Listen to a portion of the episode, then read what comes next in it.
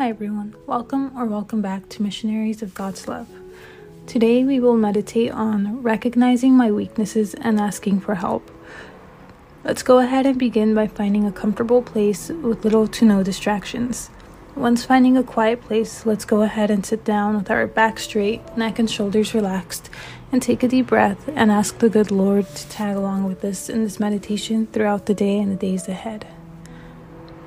A quote to keep in mind for today's meditation is Philippians 4:13.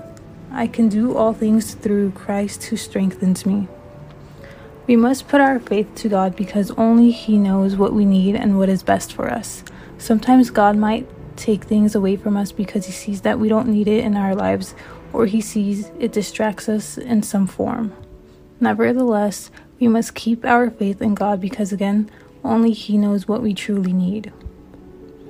Romans 7 20 25 says, quote, Now if I do what I do not want to do, it is no longer I who do it, but it is sin living in me that does it.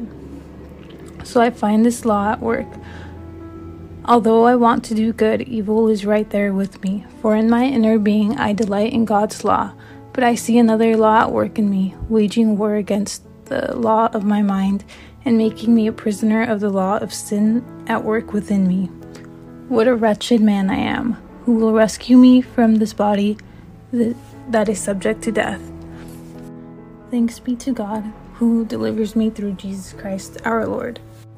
So then, I myself, in my mind, am a slave to God's law, but in my sinful nature, a slave to the law of sin. End quote. It's okay to feel weak or have moments of weaknesses as long as we don't stray away from the holy path. As long as we continue to seek God, God's guidance, even when we are in our lowest point, then it's okay to accept defeat. It is only God's love that can help us overcome our moments of weaknesses or moments where we are sad. Rest assured, God will uplift you with His grace and His love. As we end today's meditation, say, Speak to me, Lord, for your servant is listening.